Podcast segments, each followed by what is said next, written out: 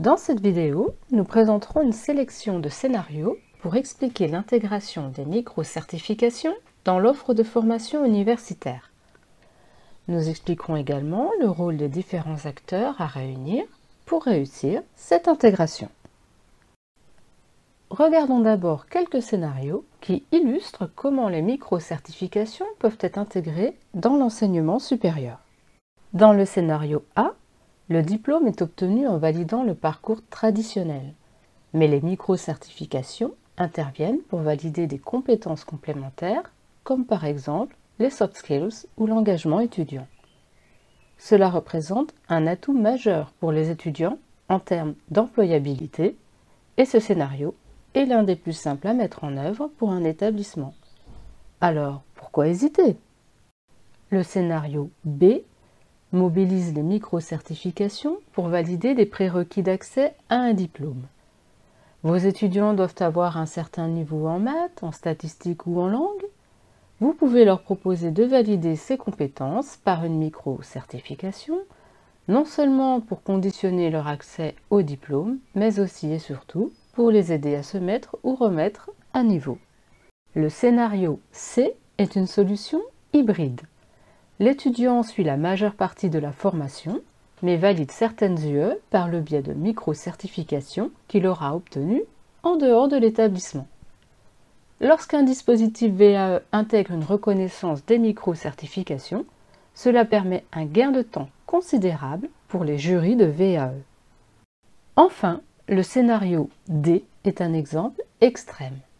L'étudiant ne suit pas la formation menant au diplôme, mais obtient celui-ci en validant une série de micro-certifications.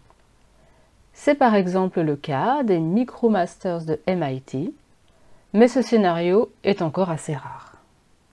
Regardons maintenant quelques scénarios qui concernent le rôle et la place des micro-certifications au-delà du contexte de l'enseignement supérieur. Dans le scénario E, une micro-certification est nécessaire, en plus du diplôme, pour accéder à une profession donnée. Dans le scénario F, un citoyen se forme tout au long de la vie en validant une série de micro-certifications en fonction de son besoin et de son souhait d'acquérir de nouvelles compétences.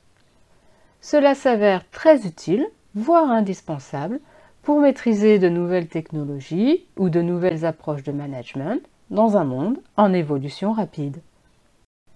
Penchons-nous sur un modèle de co-construction de micro-certification inspiré d'un cas réel aux États-Unis. Sur un bassin d'emploi local, les employeurs du secteur technologique ont constaté la difficulté à recruter des profils adéquats, tant sur le plan des compétences numériques qu'en matière de soft skills. Les pouvoirs publics ont décidé de réunir tous les acteurs, accompagnés par une association, afin de définir les profils d'emploi et les compétences manquantes. Le groupe a ainsi conçu une série de formations sous forme de micro-certifications pour combler cet écart. Les employeurs se sont engagés à reconnaître ces micro-certifications, d'autant plus facilement qu'ils avaient été partie prenante dans leur conception.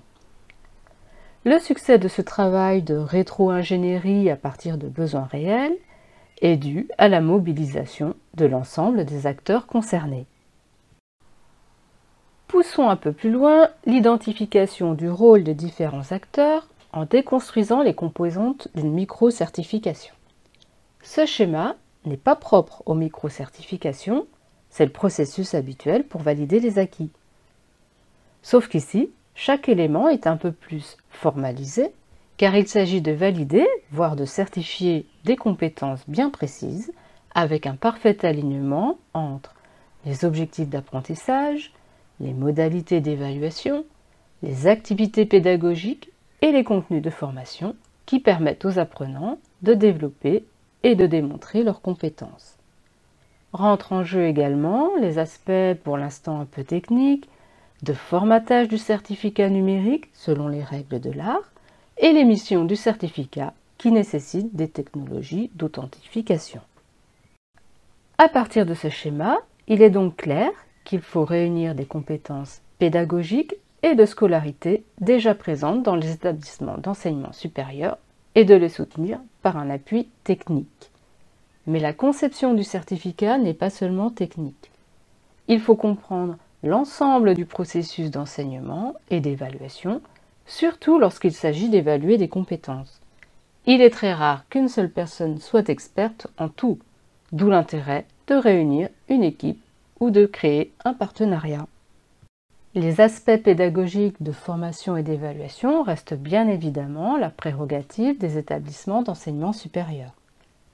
Ceux-ci peuvent s'associer à un organisme certifiant en cas de besoin et faire appel à un organisme spécialisé dans les micro-certifications pour être accompagné sur toute la chaîne, de la conception jusqu'à l'apposition du tampon numérique sur les certificats.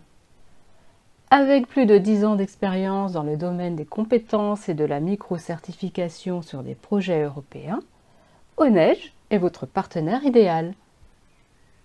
Enfin, le dispositif peut renforcer sa portée nationale et internationale en mobilisant d'autres partenaires, y compris les corps professionnels, pour définir ensemble les compétences à certifier et à reconnaître, tout en intégrant la voix des étudiants eux-mêmes. Vous avez un projet de micro-certification? Contactez-nous